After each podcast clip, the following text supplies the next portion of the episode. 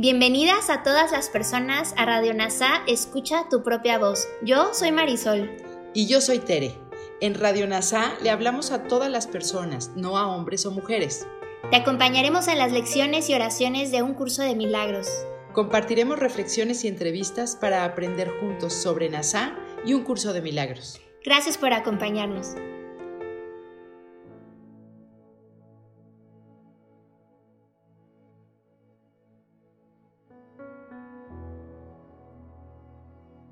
Comencemos. Lección 268. Que todas las cosas sean exactamente como son. Que hoy no sea tu crítico, Señor, ni que juzgue contra ti. Que hoy no interfiera en tu creación, desfigurándola y convirtiéndola en formas enfermizas. Que esté dispuesto a no atacar su unidad imponiéndole mis deseos, y así dejarla ser tal como tú la creaste. Pues de esta manera seré también capaz de reconocer a mi ser tal como tú lo creaste. Fui creado en el amor y en el amor he de morar para siempre. ¿Qué podría asustarme si dejo que todas las cosas sean exactamente como son? Que nuestra vista no sea blasfema hoy y que nuestros oídos no hagan caso de las malas lenguas. Solo la realidad está libre de dolor. Solo en la realidad no se experimentan pérdidas. Solo la realidad ofrece completa seguridad. Y esto es lo único que buscamos hoy. Ahora hagamos una reflexión de la mano de Kenneth Wapnick para ampliar nuestra comprensión. Esta es otra lección importante que pronto se repetirá, corrigiendo la necesidad del ego de cambiar la realidad, convirtiéndolo en su opuesto, hacer la verdad de la separación y la ilusión de la unidad. Una vez que reconocemos este cambio, podemos elegir aceptar las cosas tal como son en realidad, al aceptar la expiación.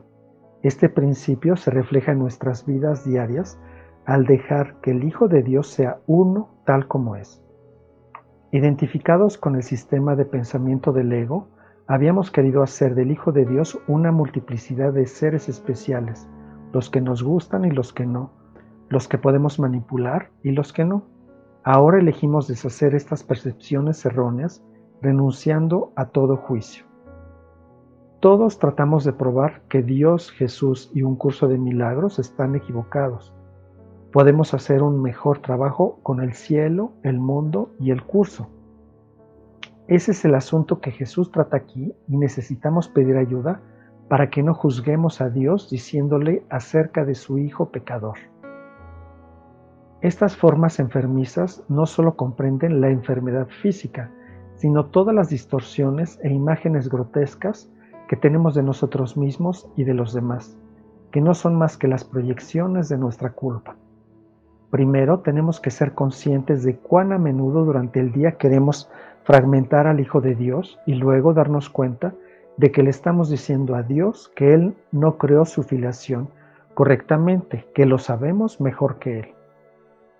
Jesús nos ayuda a entender que el miedo viene de nuestros intentos de cambiar la creación.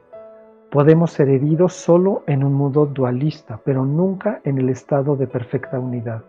Solo en la ilusión podemos proyectar la culpa sobre los demás, lo que significa que podemos ser heridos a cambio. Siempre que nos sentimos temerosos, culpables o deprimidos, es porque hemos negado la realidad del Hijo de Dios diciendo, el Hijo de Dios es como yo quiero que sea, no como Dios lo creó. ¿Por qué no elegir la felicidad, la paz y la seguridad cuando todo lo que se necesita es un simple cambio de mentalidad, de la blasfemia del ego a la aceptación de la santidad de la creación de Dios? Gracias por unirte a todas las mentes. Soy gratitud.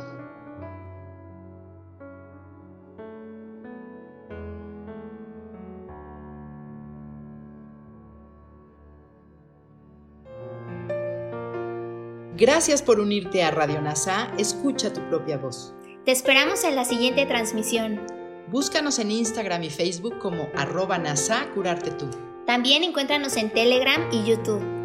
Suscríbete a este espacio y escucha, tu, propia voz.